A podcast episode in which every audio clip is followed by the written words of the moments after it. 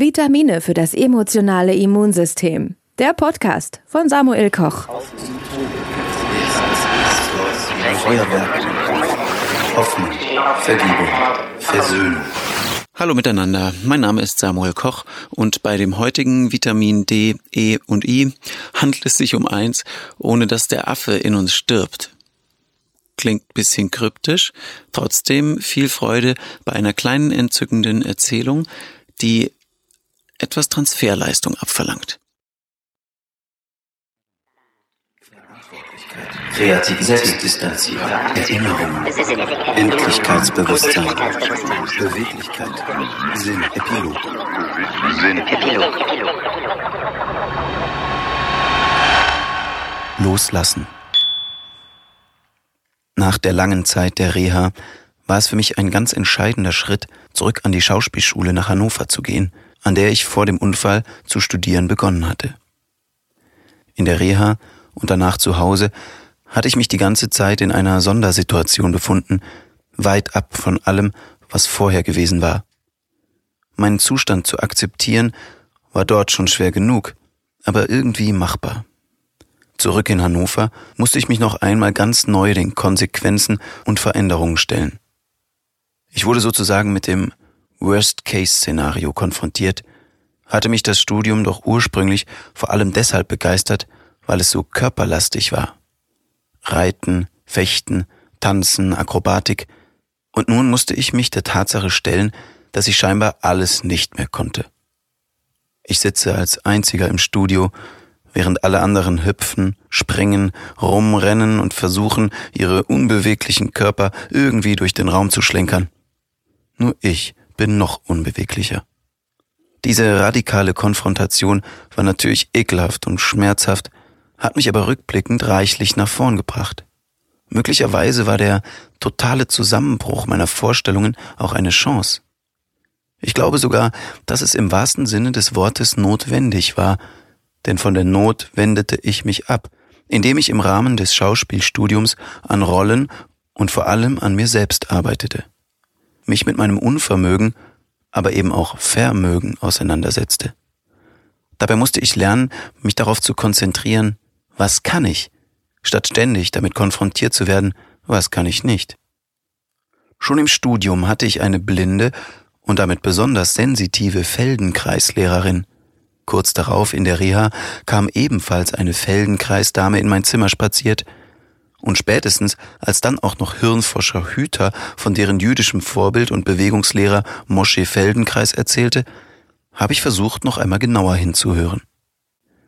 Mosche Feldenkreis hatte bei der Rehabilitation von Schlaganfallpatienten großartige Ergebnisse erzielt, indem er nicht versuchte, die Patienten wieder zu ihren alten Bewegungsmustern zurückzuführen, sondern diese komplett gelöscht und neu installiert hat. Im Grunde das, was bei mir auch passiert ist, nur noch ohne Neuinstallation. Die Älteren unter uns kennen noch die Tastenfolge Steuerung Alt entfernen auf dem Computer oder bei englischen Computertastaturen Control Alt Delete. Auch ich erlitt einen herben Kontrollverlust und musste die Steuerung loslassen. Ich hatte keine Alternative und deshalb wurde alles bisher gespeicherte und erarbeitete entfernt. Drückt man diese Tasten in Kombination, bewirkt man einen forcierten Systemabsturz und daraufhin einen Neustart. Zurück zu den Werkseinstellungen. Genau das ist bei mir passiert. Im Schauspielstudium war das ein erklärtes Ziel, den Menschen zu löschen, ihn ganz neu zu starten und aus dem Rohling etwas Vielfältiges zu formen. Bei unserem eingangs geschilderten Treffen hatte Gerald Hüther davon gesprochen, dass es schwer ist, ein vermeintlich funktionierendes Bewältigungsmuster loszulassen, die Autobahn zu verlassen, um die zugewachsene Landstraße wiederzufinden. Nur wenn der bisherige Lebensentwurf komplett auf den Kopf gestellt wird, ist es seiner Meinung nach möglich, die Begrenztheit der bisherigen Vorstellungen und Überzeugungen zu erkennen und nach neuen Werten zu suchen. Wenn der Schmerz sich aber in Grenzen hält und irgendwie wegzudrängen ist, so dass man doch so weitermachen kann wie bisher, versuchen die meisten Menschen, ihre bis dahin verfolgten Vorstellungen nur noch hartnäckiger zu verfolgen und umzusetzen. meinem Fall beim besten Willen schwierig. Ich habe auch und gerade durch das Schauspielstudium gemerkt, dass in der Reduktion viel Schönheit liegt. Zwar liegt in dem gängigen Sprichwort mehr ist mehr irgendwie viel Wahrheitsgehalt, jedoch ist an weniger ist mehr auch was dran. Und wirklich ist es gerade in der Schauspielerei oft die ganz reduzierte Darstellung, das subtile Spiel mit Mimik und Ausdruck, das am intensivsten beim Zuschauer ankommt. In dem Kafka-Stück Bericht für eine Akademie spielen mein Kollege Robert Lang und ich mit Panzertape aneinandergeklebt die zwei Persönlichkeitsanteile eines Affen, der sich in einen Menschen verwandelt hat. Dieser Affe, Rotpeter genannt, sagt über seine Menschwerdung, diese Leistung wäre unmöglich gewesen, wenn ich eigensinnig hätte an meinem Ursprung, an den Erinnerungen der Jugend festhalten wollen. Gerade Verzicht auf jeden Eigensinn war das oberste Gebot, das ich mir auferlegt hatte. Auf dem scheinbaren Nichts, das mir an Möglichkeiten noch geblieben schien, fing etwas Neues an zu wachsen. Man kennt ja die entsprechenden Sprüche, wer nichts weiß, kann viel lernen, nur ein leeres Glas kann man füllen und so weiter. Eine entscheidende Sache musste ich dazu begreifen. Wir gehen ja trotz aller gegenteiligen Beweise immer davon aus, dass das Leben eigentlich gut laufen sollte und Probleme oder Herausforderungen lästige Störungen in diesem Zustand sind, die man möglichst rasch betäuben oder beseitigen muss, um weitermachen zu können. Aber wenn man auf die Annahme hereinfällt, dass das Leben einem irgendwie etwas schuldig ist oder dass das der Normalzustand wäre, dass man sich gut fühlt, kann man nur unglücklich werden. Das Leben ist eine Aneinanderreihung von Schwierigkeiten und schmerzhaften Erfahrungen. Und es hat überhaupt keinen Sinn, ihnen ausweichen zu wollen. Je mehr man versucht, sich gut zu fühlen, desto unbefriedigender ist alles, weil man, indem man einer Sache fieberhaft nachjagt, im Grunde nur immer wieder bestätigt, dass sie einem fehlt.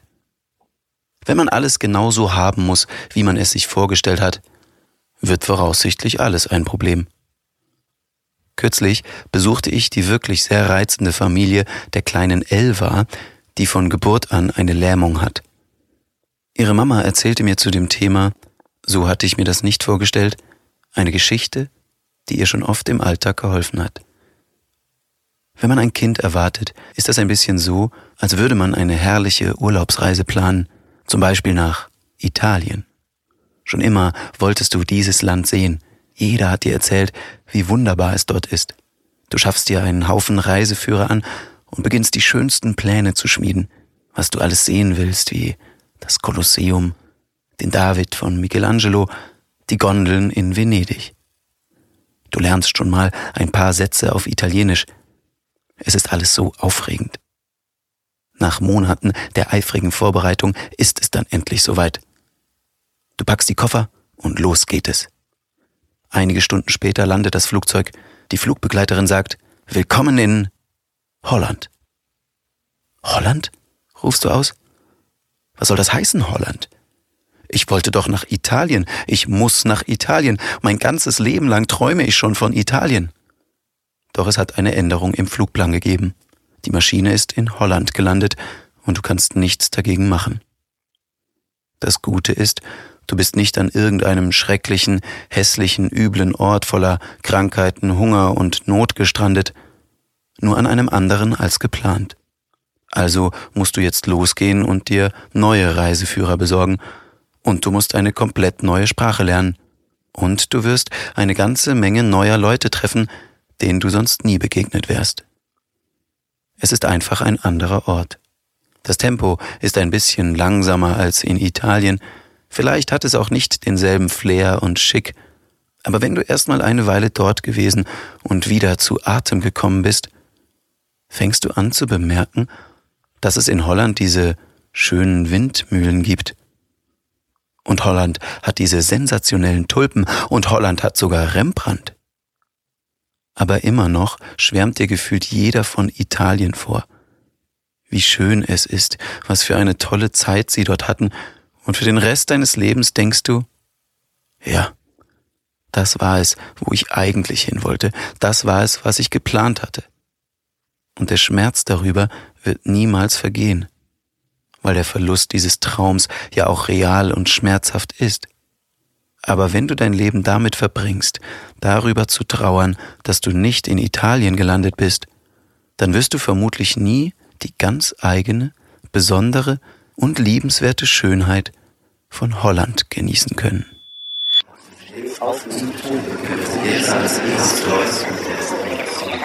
Sinn Epilog. Sinn Epilog. Vielen Dank fürs Zuhören. Das war Vitamine für das emotionale Immunsystem, der Podcast von Samuel Koch. Wir freuen uns über jede Bewertung, Rückmeldung und Gedanken gerne hier bei Instagram oder auf Facebook. Und Steh auf Mensch, das Buch und Hörbuch zum Podcast gibt es überall im Handel.